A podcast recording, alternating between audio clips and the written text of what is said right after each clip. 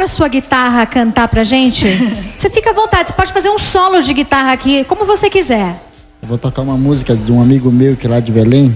Tem muitas músicas, mas eu gosto dessa que anima muito no show quando eu tô tocando, que é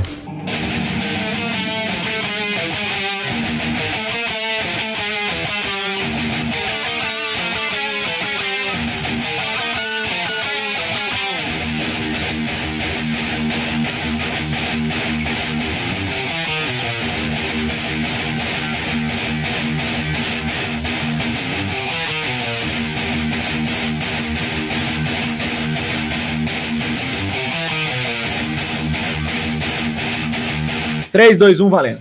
Bem-vindos, senhoras e senhores, a mais uma edição do Procurando Bitucas sem barra participantes hoje, porque hoje você tem aqui comigo Alan Farias, o Trio Ternura. Então hoje, para falar um pouco do que a gente gosta, heavy metal, barulho e música pesada de qualidade, meus amigos satânicos, Messias Júnior. Fala galera bituqueira, tamo aí, hein? Vamos falar um pouquinho sobre essa música fofinha do Senhor. E o garoto preferido de Belzebu, o Washington Senna. Bitucas, Blood Bitucas. Ele ficou pensando um ano nessa porra dessa introdução. Certeza, velho. Certeza, certeza, certeza. ele tava até agora. Não, ele tava até agora prendendo a, a, a, a respiração. fazer isso. Só pra fazer esse. Bitucas, ai, Bitucas. Quase morreu. Ó, então hoje, galera, a gente vai comentar um pouco sobre uma banda que para muitos, né, foi marcante, outros nem tanto. Eu acho que isso aqui é opinião meio dentro desse podcast. A gente vai comentar um pouco sobre o fim do Slayer, bandas que foram influenciadas por ele e a relevância do heavy metal nos dias de hoje. Então, se você não conhece o Slayer, não vou condenar, porque dependendo da sua idade aí, talvez você realmente não tenha tido nenhum contato com a banda. Um abraço pra galera do Slayer, Tom Araya, Kerry King, Jeff Henman e Dave Lombardo. São os grandes reservas morais do thrash metal. O Slayer foi um dos ícones da criação do thrash metal no início dos anos 80 e eles atuavam lá na área de Los Angeles, mas eles tinham uma veia um pouquinho diferente do heavy metal da Bay Area, né, que foi influenciada por bandas como Metallica, né, que se tornou mais famoso porque tomou um direcionamento diferente. E o Slayer também ele angariou fãs ao redor do mundo por ser muito mais agressivo que os seus conterrâneos de gênero e também gerou uma legião de covers e bandas influenciadas. Então, vou passar a primeira palavra para o meu amigo Messias Júnior. Aliás, Messias Júnior não, Primeiro para o Washington Senna. Washington Senna, fala um pouquinho aí da ficha técnica do Slayer. Slayer, uma banda de 1981, formada inicialmente pelo Jeff Hanneman, Dave Lombardo, Kerry King e Tom, filha da puta, Araya. uma banda que logo no início é, era bem agressiva, né? O vocal do Tom Araya, você já percebeu uma diferença bem grande em relação a outras bandas, como o Metallica, o, Dave Mustaine, depois no Megadeth. Já tinha um pouco de influência do punk e até lembra um pouco como se fosse uma desconstrução do Motorhead, né? É, um, um, Motorhead de Satã, né? Se você for ver bem, assim, Porra, pegava aquela. Nunca pensei nisso. É, então. Muito bem observado, nunca, concordo. É, observado. É, nunca, é, nunca tinha pensado nisso, pode crer, faz todo sentido. É, porque eles, eles têm muita influência, eles, eles sempre foram fãs declarados do punk, né? Você percebe Cara, Não, o total, primeiro, total. né? O, o primeiro álbum, cara, eu acho sensacional. Eu tava ouvindo ele recentemente, mais ou menos uns dois meses, fazendo uma retrospectiva depois do fim da banda. Show No Mercy, cara, apesar da produção ainda só so, um pouco datada, né? Que eu vi uma, uma gravação ainda das antigas, não foi remasterizado. Puta que pariu, cara, que álbum, assim. Imagino isso naquela época, né? O vigor, o solo, você fala, o, o Tom Araya ainda não estava na, na sua menor forma ainda, né? Você percebia ainda que era início de carreira, como o, o James, como o Dave Mustaine, ainda todo mundo ainda suava, feita criancinha cantando ainda, né? Você sentia agressividade, mas ainda ele não estava no uh, maduro o suficiente como como vocal, mas cara, as linhas de baixo, as linhas de, de guitarra, bateria, né? O Dave Lombardo sempre foi um animal, né? Você já percebia ali que era uma banda que que, que, que, ia despontar e ia influenciar muita gente, né? O primeiro álbum é de 1983, Show No Mercy. Quem, cara, quem não ouviu, o, quem conhece o, muita gente acho que conhece o Slayer é, na fase um pouquinho mais perdida deles, né? Que em 98 ele deu aquela sambadinha ali no New Metal, com o New Metal com o Diablos em música, né? Tem uma galera um pouco mais nova que acabou conhecendo o Slayer a partir dessa fase e desconhece um pouco daquela fase um pouquinho mais mais soturna, né, que eu acho bem bem foda. Mais trash mesmo, né? Mais trash e um pouquinho mais profana, né? Se você fosse ver, eles eram os ovelhas negras ali da do, do, Big Four, né? Porque você tinha o Anthrax, que era uma galera um pouco mais fanfarrona, que tinha aquele vocalista belador, aquele filho da puta, que eles eram os trapalhões do metal, né? Eles eram os trapalhões no metal, java aqueles bonés, tipo, que tinha, tinha uma, uma, pegada um pouquinho no crossover, né? No, no, lance um pouquinho mais de, de rap. Aí você tinha o Metallica que tinha uma consistência legal, né? Por causa da, da, da mão pesada do, do Cliff Burton, né? Em relação à condução do, do estilo musical.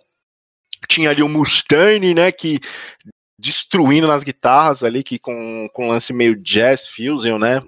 Tava foda pra caralho, e o Slayer soava como um trator destruidor de Satã, né? Porque além da, da música pesada, eles tinham todo, todas as letras, né, cara? As letras eram realmente é, condenando a igreja, condenando religião, condenando Deus, assim, os caras não tinham pudor nenhum de, de mostrar de mostrar que eles eram adoradores do diabo, né? É verdade, assim, antes do Messias colocar a visão dele do Slayer, porque eu sei que o Messias nunca foi um grande fã do Slayer, né, nas nossas conversas entre amigos aqui, ele sempre fez questão de pontuar isso, mas só complementando aí o que você falou, eu acho que o Big Four, né, como foi conhecido, cada um deles bebeu muito de uma fonte, né, então Metallica Sim. tinha um pouco daquela pegada da New Wave of British Heavy Metal no primeiro álbum, você viu umas influências aqui e ali, o Anthrax concordo plenamente com você, soa muito com crossover em alguns momentos. Megadeth também, mano, concordo com tudo que você falou. Você vê muita influência de jazz ali em algumas letras, algumas linhas de guitarra. E o Slayer ele vinha totalmente diferente nessa mistura do punk e a desconstrução do Motorhead. Olha, você é um gênio, você colocou a frase, a frase que valeu o programa. Podem parar de ouvir. Washington lacrou o programa. E você, Messias? Slayer para você, cara? É, como é que foi aí, começo? Você conheceu eles lá no início também ou foi conhecer no meio aí do processo? Cara, eu conheci Slayer na mesma época que comecei a ouvir metal extremo, né? Isso aí já faz um bom tempo, já faz uns 20, 25 anos. É, como eu já falei, né? Todo mundo que me conhece sabe que eu sou. Tive banda de metal extremo, sou muito fã de death metal e e também falo isso, muita gente fica, nossa, como é que você curte tudo isso se você não curte Slayer? É uma banda que nunca me pegou, assim. É uma banda que eu conheço a importância, ouvi todos os álbuns, já toquei músicas dos caras, conheço muita coisa deles, mas assim, é uma banda que pessoalmente não me agrada. Mas em termos de influência, em termos de importância para música pesada, cara, os caras são. Primeiro, eles são o outro nível, ou o nível acima do thrash metal. Eu acho que eles estão além disso. O Slayer é uma banda tão importante que, se não fosse o Slayer, não existiria o death metal, que é o passo à, à, frente depois do, do, do, thrash metal, né? O Slayer conseguiu é, é, revolucionar e, e, e e colocar tudo num passo mais à frente em tudo, cara. Eles tinham um baterista é, que é o Dave Lombardo, que foi o que é considerado, pelo menos para mim, que sou baterista também, para mim considerado um dos maiores gênios da bateria. O cara criou 90% das levadas de metal extremo que a gente ouve hoje. A, a, forma de tocar, o jeito como ele toca, o jeito como ele compôs as músicas junto com os caras é, é, é inigualável, né? A dupla de guitarristas, Kerry King Jeff Hanneman, os caras conseguiram criar riffs e conseguiram criar músicas que todo mundo, absolutamente todo mundo do death metal, todo mundo do thrash metal, ou imitou ou bebeu. Né? Verdade. O Tom Araya, é, o Tom Araya, apesar de ter aquele vocal meio no meio entre o heavy metal, né, e o thrash metal, ele não, ele não imaginava que aquele timbre de voz dele iria também influenciar uma porrada de gente a fazer vocais mais guturais, mais fechados, mais, mais rasgados, assim. Então, assim, a importância do Slayer para música pesada é simplesmente absurda. Eu não conheço nenhuma outra banda, acho que talvez só o Def que tenha sido tão importante para uma cena quanto o Slayer foi para o metal pesado, entendeu? Então, assim, concordo, eu... acho que eles foram divisores de água, concordo. Não, total, total. Ele é, é, como eu disse, não é uma banda que eu morro de amores, mas eu tenho alguns CDs, curto algumas coisas e acho, assim, os caras inventivamente, como banda, são impecáveis. Conseguiram manter uma carreira de, sei lá, 30 anos, 35 anos, sei lá, não sei quanto tempo tocando, cara, tocando Show No Mercy, né? Cantando sobre demônio, sobre capeta, sobre inferno, sobre Segunda Guerra Mundial, sobre anjo da morte. Deus odeia todo mundo. Exatamente. Então, assim, é, é muito polêmico. Os caras quebraram muitas barreiras com isso. Pagaram o preço, obviamente, né? É uma banda que, apesar de ter vendido muito e ter sido muito divulgada, é uma banda que sempre foi do, do underground, né? Sempre foi mais. mais mas que para uma banda do, de underground, tocando que os caras tocam e falando do, do, do, que eles falam, puta que pariu. É uma banda que. conhecida no mundo inteiro, influente no mundo inteiro. Então, assim, eu, eu lembro de ter ouvido os primeiros discos do Slayer e falar, cara, isso aqui é muito, biz... muito bizarro, velho. É muito brutal, entendeu? Eu fico imaginando em 1983, foi 83 que saiu o primeiro deles? Isso, 83. É, 83, 84. Eu fico imaginando aquelas capas, entendeu? Aquelas letras e a galera na época, em 1983, ouvindo isso. Nossa, deve ter sido um, um choque violentíssimo, né? É, uma coisa engraçada também do Slayer, né, é porque o visual deles conversava muito com o visual do Venom, né, se você olhar o visual dos primeiros é, shows dele, eles sim, vinham com sim, as cruzes de ponta cabeça, com o olho pintado, as roupas de couro, é, o Kerry King com aquelas paradas cheias de prego tal, eles tinham um visual muito, conversava muito com o Venom, né. Eles criaram, uma, eles criaram e perpetuaram uma tendência em tudo, né, eles foram moda entre aspas, em tudo. Na forma de se vestir, na forma, é, a, o modelo de guitarra que eles usavam, é, a forma como era feito a estrutura de palco deles, a presença de palco, tudo, tudo foi. Eu não. Eu, eu, eu, poderia citar aqui 20 bandas que o guitarrista imita o Kerry King, o outro baixista imita o Tom Araya e o batera é influenciado pelo, pelo Dave Lombardo, entendeu? É uma banda é uma banda muito é uma banda muito seminal assim, ela é muito seminal. E aí vamos discorrer então um pouco também sobre a discografia dos caras, né? Que ela não é muito extensa, mas ela teve muitos altos e baixos. Após o primeiro álbum, o Slayer soltou três álbuns mais ou menos na sequência, né? Que foi o Hell Awaits, o Raining Blood e o Salt of Heaven, que eles tiveram um prazo aí de 85 até 88. E é muito engraçado como cada um diferiu completamente um do outro. O Hell Awaits trouxe as primeiras músicas da banda que eram, meu, epopeias, músicas de quase nove minutos de duração. E o Raging Blood inverteu a roda, né? Eles trouxeram músicas que conversavam muito com o punk, muito rápidas, extremamente curtas. Para muita gente, esse é o petardo máximo do thrash metal. Isso divide opiniões, né? Principalmente aqui dentro desse grupo.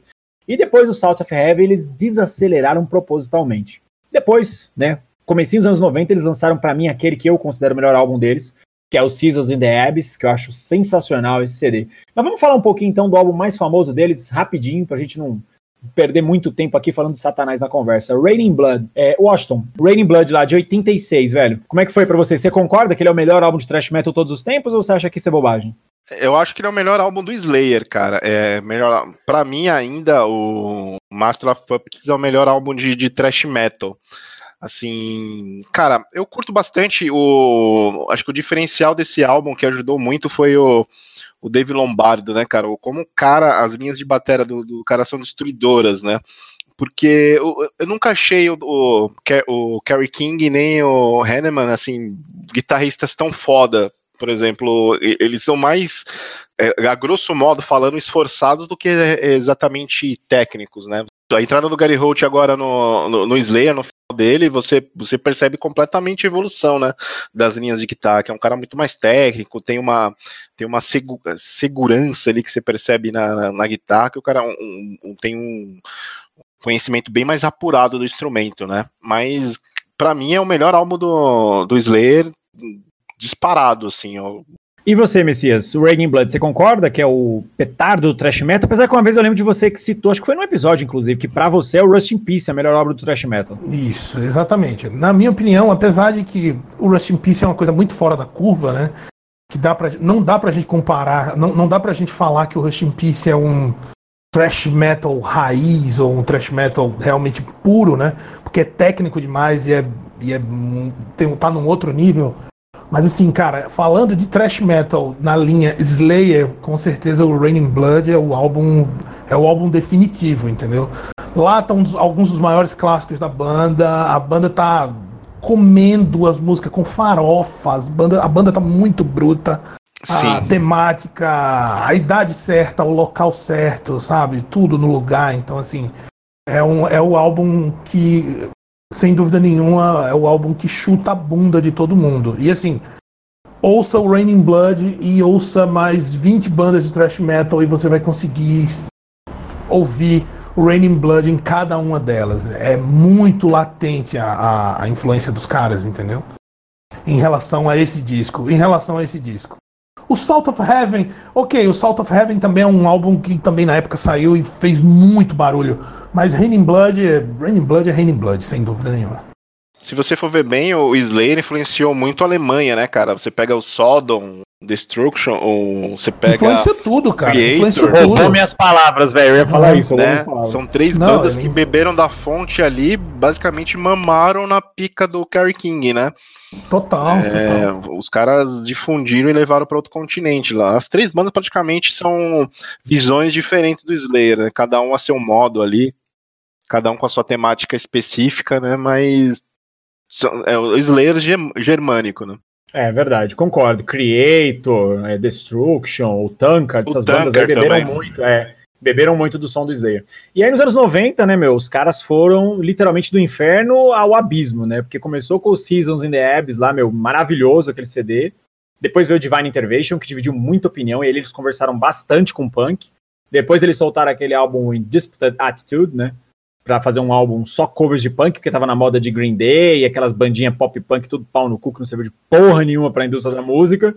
Depois soltaram o álbum que você falou lá, que eles conversaram com o New Metal, né? Que foi o Diabolos em Música. Eu confesso que eu até gosto de algumas coisas daquele CD. Também. Eu acho que ele tem alguns bons momentos, não acho ele todo ruim, não.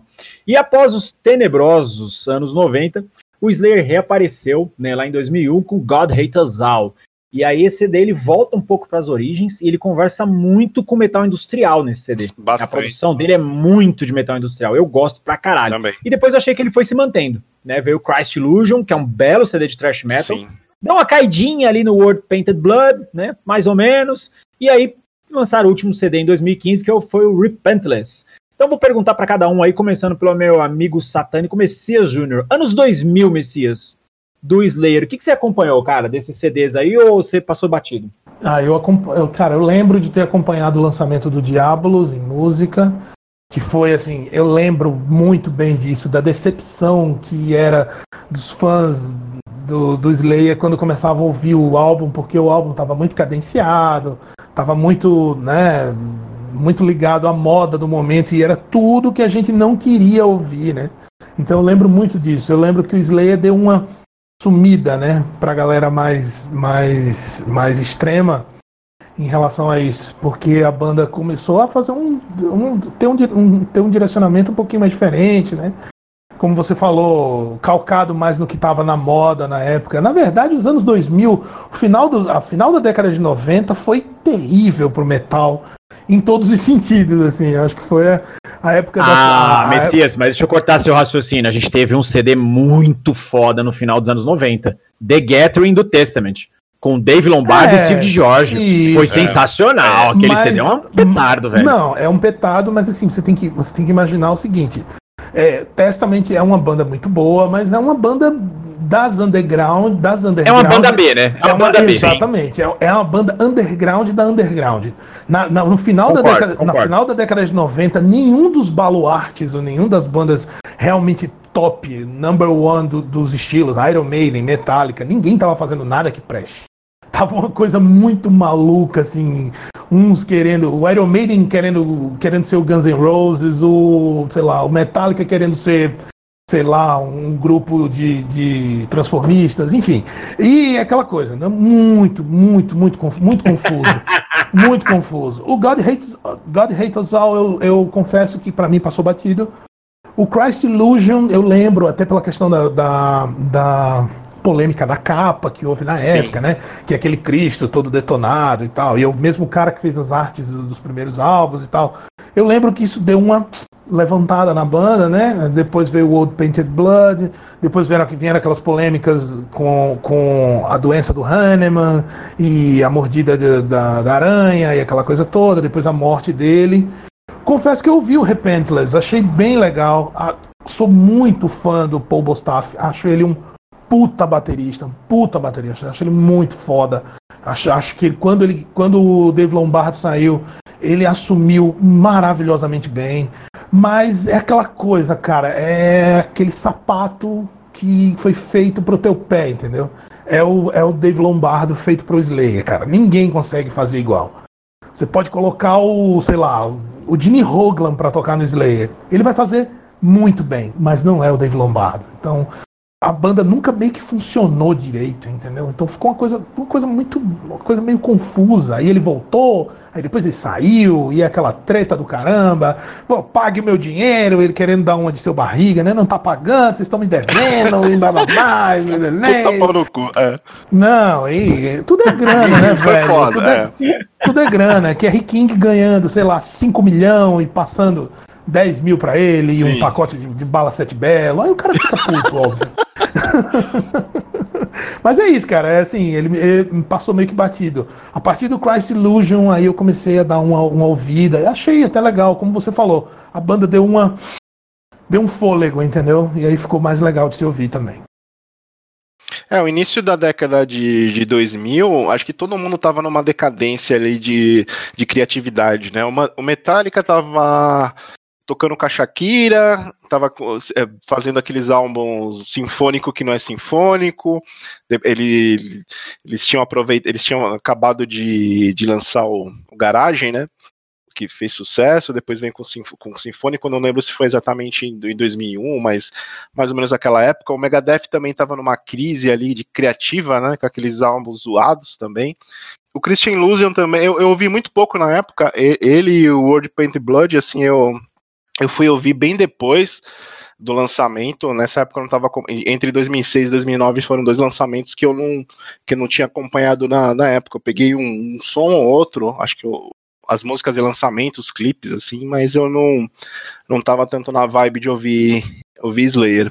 O último, cara, eu, eu, eu fui também ouvir no lançamento, eu cheguei a ver aquele clipe, né, que eles gravam que eles gravam lá na penitenciária cheguei a ouvir a música, mas eu acho que o, a saída, toda aquela a saída do Lombardo, cara, acabou, não sei, deixando um vazio legal, assim, na, como o Messias falou, né? Aquele sapato que, que tava justinho, né? E, compraram outro que ficou um pouquinho.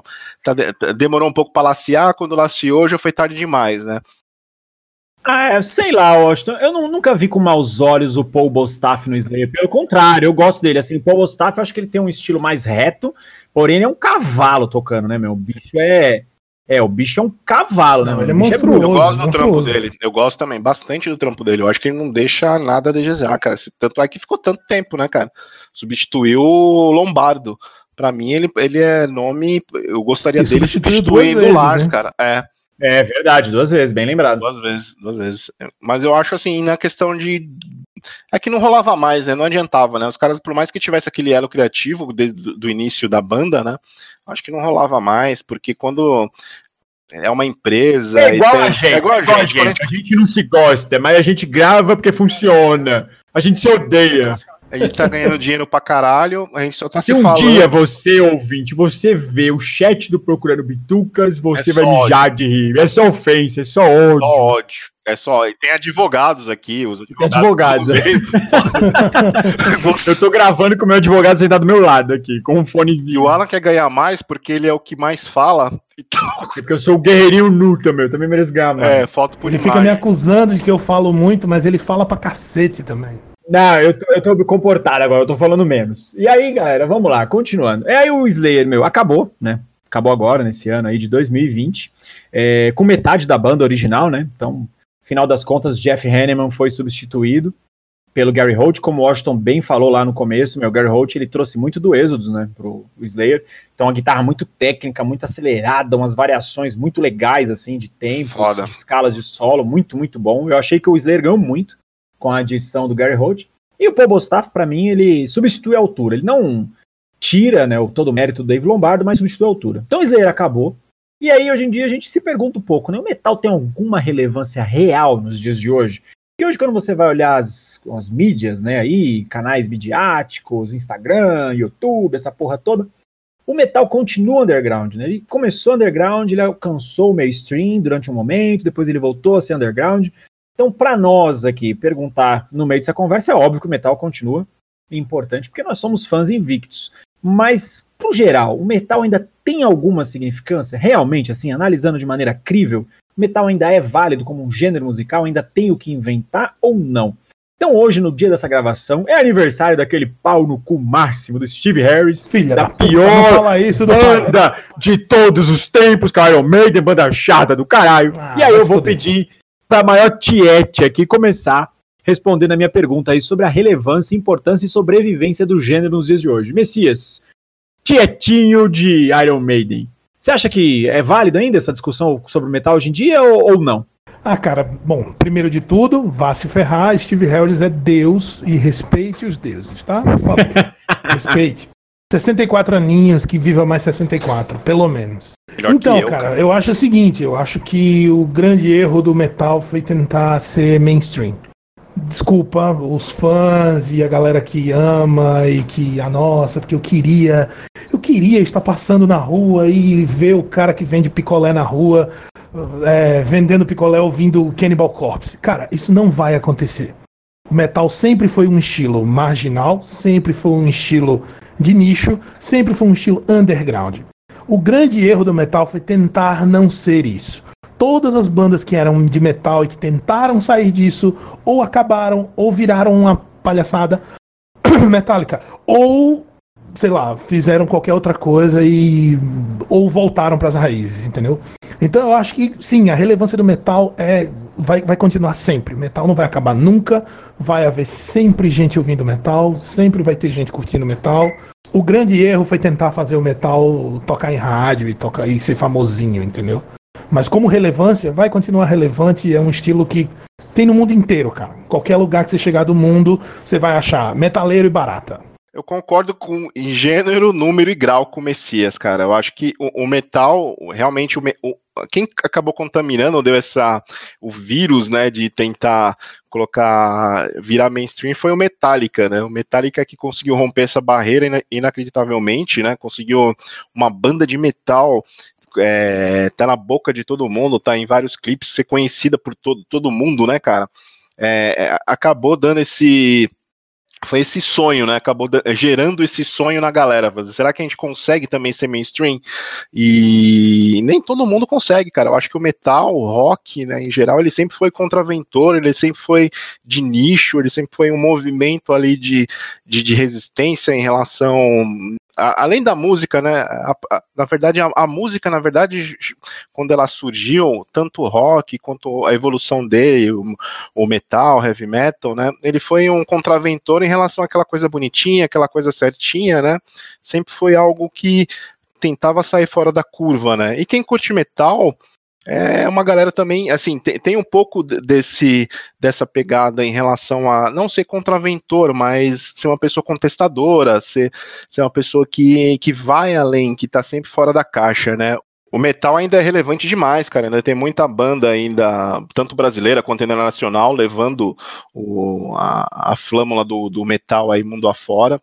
Eu acho assim, o metal tem que continuar desse jeito, cara. Nunca no mainstream, o mainstream é, é uma merda mesmo. Eu acho que banda que, o, por exemplo, a gente teve aquela onda de new metal, né? Korn, Limp Bizkit, essas, essas bandas do caralho que, que deram uma contaminada no metal e, deu, deu uma sujada em todo mundo aí. O, o grunge foi um dos principais motivos pelos quais o metal quis ser mainstream também, entendeu? Tipo, todo mundo, todo mundo no final da década de 90, começo de 2000, tirou o pé do acelerador, colocou umas guitarras mais leves, começou a fazer umas baladinhas, começou a botar umas calças de couro, uma, uma, uma, aí começou a trocar, começou a usar umas camisas de flanela, umas bermuda, entendeu?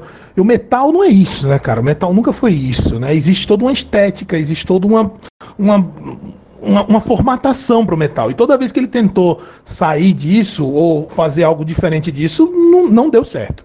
Concordo, porque não sai, não sai como verdadeiro, né? Porque o, o cara vê que ele pode ser um produto e um produto vendável, acaba sendo totalmente fora do, do propósito do gênero. Não que você tenha que cumprir uma cartilha, nem, nem nada, mas assim, é, a questão da, das letras, é, você meio que sai do, do, do, contexto que você idealizou ali no início da banda, né? Você pega, por exemplo, o Creator, que tentou também dar essa é, grungeada, né? Tem um, aquele álbum de diorama lá que é horrível, que você percebe aquela mansada dele. Cê, outras bandas também que começaram no, numa pegada bem, bem pesada, Paradise Lost. Eu lembro um, o álbum do Anthrax, não vou lembrar o nome dele, mas é grunge. Volume 8, The Truth is Real. Eu até sei qual CD que você tá falando. Esse CD é horroroso, é horroroso. E colocar o Ed Vedder cantando ali é um álbum de grunge, cara. Você... É, Verdade, como é eu falei, é como eu falei, o grunge no, no, nos anos 90 foi, foi um grande responsável pela pela derrocada do metal, entendeu? Sim. Porque todo mundo que conseguiu algum, algum posicionamento grande na época foi na onda, né, do momento e, cara, todos afundaram. Todos afundaram. Sim, sem, sem exceção. Não conheço nenhuma banda de metal que tenha ido pro grunge, tenha ficado no grunge e tenha continuado fazendo sucesso. Acabou, cara, acabou. A sorte é que a gente tinha bandas ali que eram bem comprometidas com o seu propósito, né? A gente pega na Palm Death, é, Cannibal Corpse, as bandas de death metal, metal extremo, sempre tiveram ali naquela linha, naquela pegada. Então, então, Washington, mas essas bandas, elas não precisaram se reinventar, porque de um modo geral, elas nasceram no final dos anos 80 como nos anos 90. Então elas já começaram na proposta delas e se mantiveram, né? Então elas ficaram no underground desde sempre. As bandas que acho que se reinventaram e caíram no erro, como o Messias colocou, foram as bandas clássicas, né? Dos começo dos anos 80. Sim, as Isso bandas, aí eu concordo. Maiores, é, eu né? concordo né? com o que o Messias falou. Exatamente, as é, maiores. As, as maiores, maiores cometeram um erro. Porque que queiro, querendo ou não, cara, essas bandas maiores, elas sempre são o norte, né? Em tudo. Tanto em relação a público, quanto mercado, quanto venda, quanto tudo isso. Até o próprio, death, até o próprio death metal na época, no, no final dos anos 90, todas as, a maioria das bandas de death metal no final dos anos 90 estavam tirando o pé do acelerador. E nisso eu tenho que fazer uma menção honrosa e muito mais que honrosa aqui para os Brothers do Crisium, que foi uma das bandas que no final dos anos 90 no começo dos anos 2000 revolucionaram o, o, a, o, o cenário death metal, voltando com uma violência brutal, com músicas na velocidade da luz. E os caras são muito importantes em relação a isso, porque existia todo um movimento na época para fazer coisas mais leves ou um pouco menos pesadas e, e, e, cadenciando um pouco mais. Então, o Crisium foi uma das bandas que na época, finalzinho 98, 99, veio, cara, chutando a bunda de todo mundo. Tanto é que as grandes bandas, Morbid Angel, Cannibal Corpse, essas bandas todas, são super influência, influenciados por eles, entendeu? E eles começaram influenciados por eles. Então, assim, é uma coisa meio, meio que simbiótica, né? Um vai se alimentando do outro. Meio que assim, vamos ver o que é que o vizinho tá fazendo? Se o que o vizinho estiver fazendo começar a dar grana, a gente também começa a fazer, entendeu? Então foi muito meio que isso aí, né? Ó, aproveitando essa boa deixa aí que o Messias colocou agora, né, sobre bandas que beberam direto da fonte, como a gente começou o papo no Slayer, né, o Slayer também gerou diversas bandas, né, que vieram lá no meio dos anos 80, começo dos anos 90, muita banda pegou, né, mamou aí das tetas do Slayer. E vamos falar sobre algumas aqui, né, algumas que eu identifico de imediato, né, Sepultura, que, meu, era uma cópia descarada do Slayer no começo. Total. Uh, o, o, próprio Machine Head no começo, aliás, o Violence, né, que era a banda anterior ao Machine Head, era muito Slayer, mas o Machine Head teve alguns momentos também ali de Slayer, tentou flertar um pouco, mas ele pegou mais aquele som pula-pula, né, aquele som mais cadenciado, mais groove, groove metal, é, e tantas outras. Então, e você, Washington? Né, tirando as bandas aí que eu citei, como Sepultura e Machine Head, você consegue identificar outras? A gente já falou um pouco da cena alemã, né, que também foi muito influenciada. Mas acha que teve mais bandas que foram influenciadas pelo som do Slayer, tanto fase dos anos 80, 90? Ah, cara, acho que várias. Se você pega é, Lamb of God, teve uma influência uh, muito forte. É, essas bandas mais novas, é, Havok, por exemplo, que é uma banda de, de thrash metal é, recente. Você pega é, Power Trip também, que tem uma, um pouco de, de, de, influência, que é uma banda também recente, que mamou direto na, na fonte. Power Trip parece nome de droguinha de balada, ó. Tô vendendo Power Trip aqui, ó. Quer, quer? Power Trip. Power Trip. É, Power Trip é uma banda bacana, cara. É recente, acho que é do, do, começo dos anos 2000 aí. E são duas bandas recentes que, você, que mamam direto da, da, da, fonte lá do, do Slayer, assim, com uma pegada um pouquinho mais moderna, tentando dar uma modernizada, né, alguns elementos novos aí, mas são bandas competentes, cara, você, você fala assim, putz, esses caras cresceram ouvindo Slayer, mas você, lógico que percebe também outras influências já do, do início, uma galera mais nova, né, já, já, já, nasceram já ouvindo, já foram sujos pela década de, de 90, né, que teve muito crossover, né, muita, muita mistura ali, né, mas o Slayer com, influenciou todo mundo, até o Chimbinha, né, cara? O Chimbinha dentro. Verdade, opa, quantos memes? Kerry King e Chimbinha juntos, quantos memes? É, oh, vários. e você, Messias, você consegue lembrar alguma aí de imediato, ou algumas, né, Nossa. além das que a gente já falou? Putz, cara, sem dúvida. Bom, bandas que eu, em que eu particularmente sou extremamente fã. O Death é uma banda que o Chuck sempre falou em todas as entrevistas que ele se não fosse Slayer, não existiria Death. O Obituary, que é uma banda também de death metal da, da Porra, Flórida. Foda. Os caras são muito influenciados por Slayer. Cannibal Corpse, os dois primeiros álbuns principalmente. Morbid Angel, todas essas bandas que são assim. É, encabeçadoras, vamos dizer, eu, eu, nem sei se essa palavra existe. Encabeçadoras do movimento death metal, do, do death metal dos anos 90, todas elas são influenciadas pelo, pelo, pelo, pelo Slayer. O D-Side, que é uma banda extremamente satânica e rápida pra cacete, também é extremamente influenciado pelo Slayer. Não só no som, na sonoridade, mas também, como eu falei, na estética, né? O metal ele é muito estético, ele é muito engessado entre aspas, né? A banda de death metal, ela precisa falar sobre tal coisa, se vestir de tal jeito, tocar de tal forma. Então, assim, o Slayer, cara, é uma banda doutrinadora, assim, é uma banda que, que ensinou os caras a fazer, entendeu? Pra você tocar metal nesse estilo aí, você tem que fazer assim, assim, assado, entendeu? Então é. é... Mas, cara, Pantera, cara, Pantera, os caras pagavam o maior pau do mundo pro, pro, pro Slayer. Bem lembrado, os... hein? Né? Os, os irmãos da Verdade, bem lembrado, bem lembrado. Pantera, Pantera bebeu muito. Bebeu muito. Outra banda que também bebeu pra caramba, bebe até hoje, Slipknot, cara. É uma banda que foi extremamente influenciada por Sepultura e Slayer, total, né? Então, galera, vamos discorrer um pouco então sobre o Sepultura, né? O Sepultura é, talvez seja um dos maiores influenciados pelo Slayer, né, lá no começo de carreira, e por incrível que pareça, um dos que mais sobreviveu com o passar dos anos, né? Mesmo a banda tendo muitos altos e baixos e tendo se reinventado várias e várias vezes, principalmente nos últimos 20 anos, hoje o Sepultura é, tá de volta, né, ao, ao gran, aos grandes nomes do metal, principalmente com o último álbum que eles soltaram agora, né, onde aquele demônio daquele lá de Casa Grande, moleque satanás, aquele moleque é o diabo no corpo tocando, aquele moleque não é, é um ser humano, né? aquele moleque, moleque, é o diabo. O moleque é desgraçado. É, não, o moleque, moleque é, é fora da curva. O moleque não, é, curva. ali é pacto, com certeza. Ali bebeu é, muito Então, sangue, se você cara, que está é escutando esse episódio, você gosta de Sepultura ou escuta pouco, escute o quadra, porque o CD é sensacional, é muito, muito, muito, muito bom. Então, assim, é, o Sepultura no começo, né, ele realmente era uma banda cover do Slayer praticamente. Depois ele se, ele se mudou um pouco, bebeu um pouquinho de industrial ali no Chaos AD, aí veio com aquelas macumba maluca lá do Roots, e depois foi um samba do crioulo doido, literalmente, com a entrada do Derek Green, todas as experimentações que eles fizeram. Eu acho que eles acertaram, acho que eles erraram, acho que tem bons momentos no meio das maluquices. É um dos que eu mais gosto na fase pós-cavaleira é o Kairos, eu acho aquele CD realmente muito bom. E esse último agora, o Quadra, é sensacional. Então, passar a palavra para meu amigo Washington Senna, porque eu sei que ele é sim um grande apreciador do trabalho do Sepultura, mesmo com seus altos e baixos.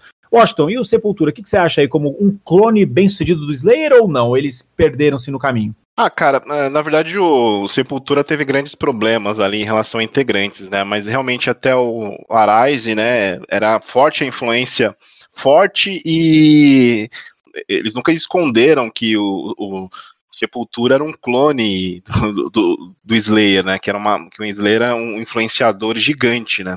E a partir do que o Chaos AD, né? Eles começaram a pegar essas influências que eles tiveram de, do, do Slayer e as influências brasileiras e de outras bandas. O contato que o Max teve, né? Nessa época, 1990 e pouco, o Max estava com muito contato com aquela galera do, do que seria a vindoura galera do, do New Metal, né? Acabou pegando várias influências aqui de groove metal de afinação mais baixa da, da guitarra, né? Um, um som um pouquinho mais cadenciado e seguiram por uma, uma nova linha de som ali com AD, né? Que até hoje acho que para mim é o melhor álbum deles, assim que eles conseguem aliar tudo que é elemento do metal, do thrash e, e com uma sonoridade bem própria, né? Bem, bem, bem específica, né?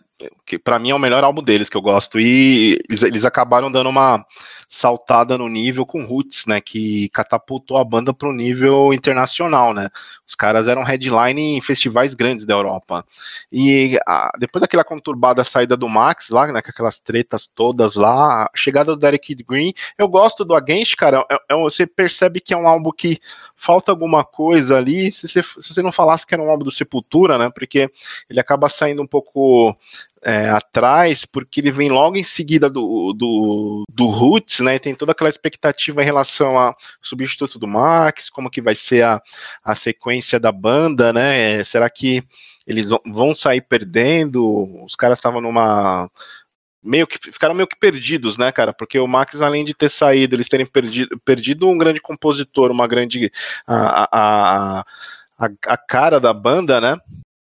Eles acabaram perdendo também a empresária, perderam tudo praticamente, né? E eu gosto da, da banda, cara. Eu, eu, o restante do, do, dos álbuns com, com Derek, o Alan acabou citando o Kairos, eu, eu também acho legal. O Dante é um álbum morno ali, o Alex também é um álbum morno, e eu acho que a melhor, a, a melhor composição deles, o melhor álbum deles com o Derek é o Quadra, cara. Porque eles acharam o baterista perfeito, né? Porque o, o Igor já estava mais cansado do que a babá, a, a babá da grávida de, de Taubaté. Concordo, o Igor é muito claro, né? O sinal e o cansaço mesmo. Você vê o desinteresse criativo dele no último álbum que ele gravou, é muito claro, né? É bem fraco a parte da bateria, é, concordo. Ele tava num desinteresse mesmo, criativo. Você percebia que ele já não tava na vibe, não sei se foi. Eu, eu acho que o que rolou com o Igor, além. Acho que foram questões pessoais, né, cara? Acho que muita do que rolou com a banda, o afastamento dele com o irmão, acho que isso acabou influenciando demais no, no, no que ele poderia oferecer musicalmente para a banda, né? E a entrada do, do Eloy, cara, foi um salto gigantesco, assim, um salto gigantesco. Eu, eu acho ainda que a banda, eu acho ainda que o Sepultura ainda vai, eu gostaria muito de ver mais um guitarrista na banda, assim, mais uma segunda guitarra ali para para dar aquele corpo ali pro, nos solos do, do, do Andrés. E eu acho que. Também concordo, velho. Eu, e ao vivo eu acho que eles perdem muito, tendo um guitarrista só. Eu acho que eles perdem muito em poder ao vivo. Porque ali. o Paulo é muito fraco no baixo, né? O, o Paulo é o amigão, não, né? Pelo amor de Deus. Não, cara, eu toco melhor é. que o Paulo. Olha que eu não toco nada direito. Nem isso que você, prezado ouvinte, tá ouvindo. Nem isso eu toco direito. Mas baixo eu toco melhor que o Paulo. O Paulo é o amigão que tá lá porque é o amigão, amigão de cachaça, amigão de velhos tempos e tá lá, mas é, mas o Quadra para mim acho que foi o melhor o melhor trabalho deles com o Derek e agora com a entrada do Eloy, cara. Eu acho que o, o Andrés conseguiu encontrar um, uma identidade na guitarra, nos riffs, que eu achei muito foda, fiquei impressionado. Cara, esse CD, o Quadra, tem uma música chamada Pentagrama, com a música instrumental, Vai tomar no cu, é vai se é foder. Foda. Não, é sensacional, sensacional. Sim. Passar a palavra pro meu amigo baterista aí, que já foi um dia baterista. Hoje ele tá só tocando pilha aí para não falar outra coisa. E você, Messias Júnior? mãe. Sepultura, discorre um pouco aí sobre a história da banda.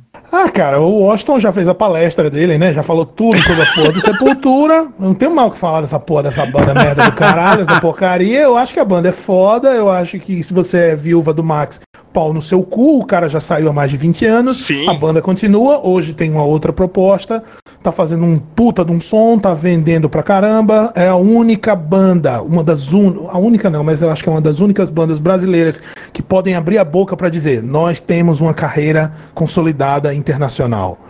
Pau no cu, Anitta. Pau no cu dessas merda que fala que vai fazer cinco shows em Miami para brasileiro e diz que tá fazendo carreira internacional. Carreira internacional, o Sepultura. Angra, Fazendo show pra 200 pessoas, é, mano. Angra, de Deus, né? Crisium e mais uma. Nervosa. Eu acho que consigo. Não, e detalhe, isso. né? Carreira internacional e consolidada em vários países. Não, e, né? e, outra coisa, os caras têm moral em vários consolidada países. Consolidada ao ponto de eles não precisarem morar no Brasil. Eles não precisam fazer absolutamente nada aqui no Brasil. Eles podiam muito bem estar tá vivendo lá, como eles viveram, moraram um tempo lá. Então, assim, Cara, Sepultura é, apesar de hoje eu não ser muito fã, é uma banda que a gente tem que respeitar pra caramba. O Washington comentou sobre o começo da banda e tal. A banda começou death metal, depois virou um pastiche de Slayer, depois eles começaram a procurar um, um, uma identidade própria. O, o boom e a sacada deles foi ter feito aquela coisa de misturar os ritmos brasileiros, né? E aí sim, virou Sepultura, virou uma banda única. Ninguém conseguia entender o que os caras faziam e era um som extremamente único.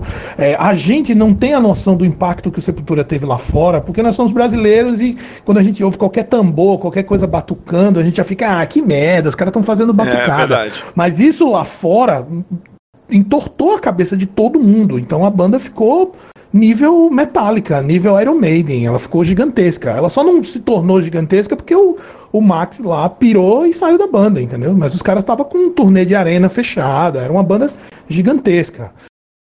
Enfim, né? Depois de algum tempo o Igor saiu, aconteceu toda aquela coisa. O Derek, até hoje, é aquela discussão, né? Foi a melhor, foi a melhor escolha, não foi a melhor escolha? Podia ter sido do cara, podia não ter sido do cara. Bom, o cara Messias. tá mais de 20 anos na banda. É, Messias, eu né? ia falar isso, cara. Esse é um ponto de discussão eterna. Eu acho é, que naquele que... momento ele foi uma boa escolha. Talvez não a melhor, mas ele foi uma boa escolha. Eu acho que o cara já provou o lugar dele. Tipo, meu, não, mereço é, estar aqui dentro tá aí, da sonoridade cara. da banda e é isso aí. Se você não gosta, foda-se, vai ouvir outra banda. Pronto, é, final. É bem isso. E hoje a banda tá. A banda se encontra num nível absurdo, putamente técnico. Acharam aquele menino do, do Eloy, né? Tiraram Nossa. ele de algum laboratório. Que, puta que pariu. não, é um, esse moleque é um alienígena, velho. É um desgraçado. Você sabe qual é o maior medo? O maior medo hoje, assim, sei lá, dá uma louca, acontece alguma coisa, aí Eloy Casa Grande sai de Sepultura. Já era. Cinco discos. Já era. Três discos que os caras não vão conseguir tocar mais, entendeu? Porque não vai ter é ninguém pra substituir. Verdade, não vai ter ninguém que vai tirar as linhas de bateria ninguém, daquele moleque, tira cara. porra, ninguém tira. ninguém tira. Aí os caras ficam falando, ah, é reu reunião do Sepultura. Imagina Igor daquele jeito, com 289 quilos, Max, coitado, subindo no palco, é, cambaleando para tocar as músicas. Velho, não Nossa. dá, velho. Segue a vida e pau no cu de quem Tá é, cara, assim, é, pra, você, é, pra essa galera que fica assim, ai, reunião de Sepultura, reunião de Sepultura, ah. faz um favor. Reunião da bosta com a água da privada aperta descarga, porque é merda isso exato, aí. Não cara, dá em exato, nada, entendeu? Dá Meu, nada. ninguém quer ver isso, velho. Não, pelo amor de Deus. Pelo amor de Deus, já deu, já deu. Também acho, já deu. Só não sei, se, se, eles fizerem isso, que façam num churrasco lá no Guarujá. Isso, no, sabe assim, fechar, fechar o rodízio pro Max não, e pro é, Igor, é acabar coisa, com o né, rodízio. Os caras os caras estão. E eu, eu digo isso os caras, mas assim, eu acho que é muito mais do lado do Max do que do lado dos caras do Sepultura, né? Os caras já estão tudo velho, tudo passando do, tudo passado dos 50 e ainda remoendo uma briga que aconteceu, sei lá, 25 anos atrás. Cara, vida que segue. Sepultura Sim. hoje é uma outra banda, os irmãos Cavaleira lá tem os projetos dele de techno, dance, tribal, macumba, whatever. e cara, e, e, você ouve o que você quer, entendeu? Você o que você quer. Agora, você quer ouvir o, ah, eu queria, eu gosto de Sepultura na época do Arise. Porra, baixa o disco. Então escuta a porra do Arise, caralho. É, escuta, Simples, caralho. entendeu? Acabou, velho. Simples e direto, entendeu? Acabou, acabou. Mas assim, Concordo, a, fa é, a, fase, a, fa a, fase atual do Sepultura, cara, nunca foi tão boa, entendeu? Os caras são nativa, os caras estão tocando pra caramba, fazendo um milhão de turnê. Aquele baterista desgraçado é um filho da mãe. A banda tá extremamente viva. Porra, o que, é que você quer mais, velho? Entendeu? Tá, segue a vida, cara, segue a vida. É, talvez, né, cara? Mas assim, olha, eu tenho, uma, eu tenho uma, uma teoria sobre o Paulo, cara. Eu acho que assim, ele deve compensar essa falta de técnica brutal que ele tem, né? Ele toca baixo como se ele tocasse um birimbau, né? Eu acho que um cara tocando birimbau toca melhor que ele. Mas assim, ele deve, ele deve compensar isso, cara. É, ele deve compensar isso. Ele deve ser um cara, sei lá, apaziguador, deve ser o cara mais engraçado, deve ser um cara que mantém. Porque assim, imagina você se manter 30, quase 40 anos na mesma banda, mantendo todo mundo unido, todo mundo funcionando. Às vezes não é o melhor músico que vai fazer tua banda funcionar, às vezes é o cara certo que vai fazer a banda Concordo, funcionar. Verdade. E aí, o que, que adianta você ter o, sei lá, o Steve de Giorgio no, no, no Sepultura? Imagina. Eu tenho certeza que um cara como Steve de Giorgio, se ele entrar na banda da esquina, ele vai fazer diferença. O que eu falo é no sentido de longevidade, dele durar na banda, comunidade, entendeu? Porque é uma banda, cara, é uma empresa. Não adianta você ter um monte de gênios na sua empresa se eles não se batem um com os outros, entendeu? Sim. Então é, é nisso que eu quero dizer. Mas é lógico que se o Steve Jobs entrar no Calypso, ele faz uma miséria no Calypso, né? Tá bom, senhoras e senhores, então para vocês que nos escutaram até aqui, meu muito obrigado. Vamos para as nossas considerações finais, começando com meu amigo verborrágico Messias Júnior. Ah, primeiramente, pau no cu do Alan. Por favor, peguem ele e batam nele quando vocês encontrarem com ele na rua, tá? Mas, claro, gente, brincadeiras à parte, é sempre muito bom estar aqui gravando com vocês. A gente está sempre muito feliz em, em ver que a cada dia que passa o nosso pequeno, grande, maravilhoso e ilibado podcast está crescendo. Muito obrigado por todas as mensagens. A gente está sociável em todas as redes. É, para vocês que não, conhe não me conhecem ou não conhecem ainda, eu desenvolvo um trabalho bem legal de fotografia. Se quiser me seguir lá no Instagram, no Twitter, tudo é o mesmo nome. M Messias Júnior, segue lá. Segue também o Procura Bitucas e até a próxima. Um forte abraço por trás de todos vocês.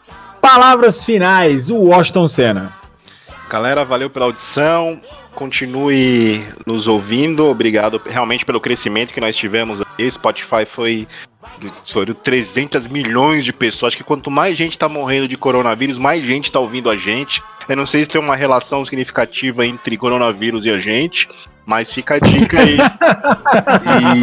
e... Pode ser, né?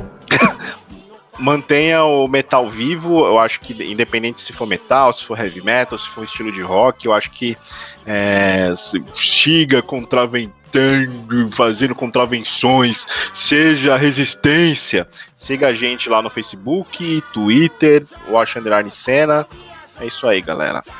Bom, pessoal, ele deveria ter falado siga a gente no Instagram, mas ele é responsável por manter o Instagram alimentado, ele não alimenta, tá? Então isso é uma coisa que eu vou tentar puxar para eu fazer, porque essa criatura é não verdade, faz. eu sou um então, péssimo influenciador ele, ele, digital. É, Nosso ele Instagram está jogado às traças. É, exatamente, pode ver que ele nem fala do Instagram, mas o Instagram do Procurando Bitucas existe. Existe, e precisa ser atualizado. Tá? Para você que nos escutou até aqui, teve paciência para escutar esse caos total que foi o episódio de hoje, bem caro de heavy metal mesmo, foi um episódio caos total. Meu muito obrigado, obrigado pelos compartilhamentos, obrigado pelos comentários. Obrigado pelas mensagens diretas para todos os membros que nós recebemos com alguma frequência, seja para elogiar, seja para nos xingar, mas o mais importante é isso, é vocês participarem de alguma forma, porque a nossa fornalha é o feedback de vocês. Então, para você que escutou aqui, meu muito obrigado, beijo no coração, que Satanás esteja com você e tchau. Falou, galera.